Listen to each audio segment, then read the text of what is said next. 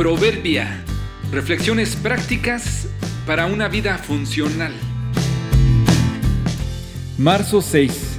Bajo la sombra. Todo derecho viene acompañado de sus respectivas obligaciones.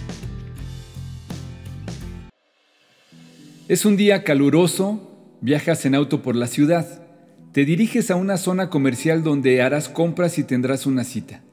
Mentalmente calculas que estarás por allí durante varias horas. Así que al llegar al estacionamiento abierto, buscas con la mirada algún lugar donde puedas dejar tu auto por tanto tiempo. Inconscientemente es probable que busques una zona transitada, por aquello de la seguridad. Mueves la cabeza y la vista buscando ese lugar preferente. Ahí por una esquina como si te estuviera esperando, hay un espacio libre justo debajo de la sombra de un gran árbol. Te estacionas con calma, inmediatamente sientes los beneficios de la sombra. El calor baja unos grados y te sientes contento de haber encontrado ese lugar. Tu auto se quedó seguro y sin calor.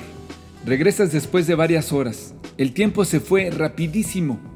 Avanzas y con la vista ubicas que está ahí, a salvo. Te acercas y descubres que efectivamente se mantuvo fresco como lo querías, pero también descubres algunos inconvenientes.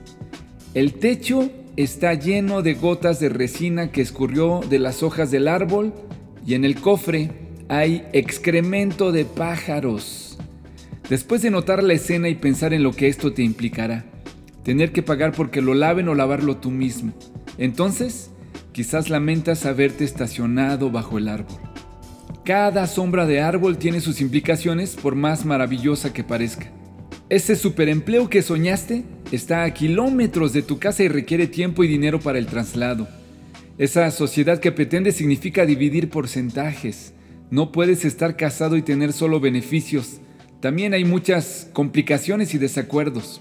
No podemos disfrutar de la bendición de ser padres sin involucrarnos e invertir nuestra vida ser estudiante, ser empleado, ser ciudadanos. Todo árbol frondoso seguramente tira hojas y tiene nidos, lo que significa que mientras disfrutas de sus beneficios tendrás que batallar con sus desechos. Toda gran oportunidad tendrá también sus implicaciones, las letras chiquitas que hay que leer y aceptar. Seamos agradecidos con los árboles y sus sombras y pidamos a Dios de su gracia para aceptar de ellos también lo que no nos agrada tanto y que implicará limpiar constantemente el techo y el cofre de nuestra vida.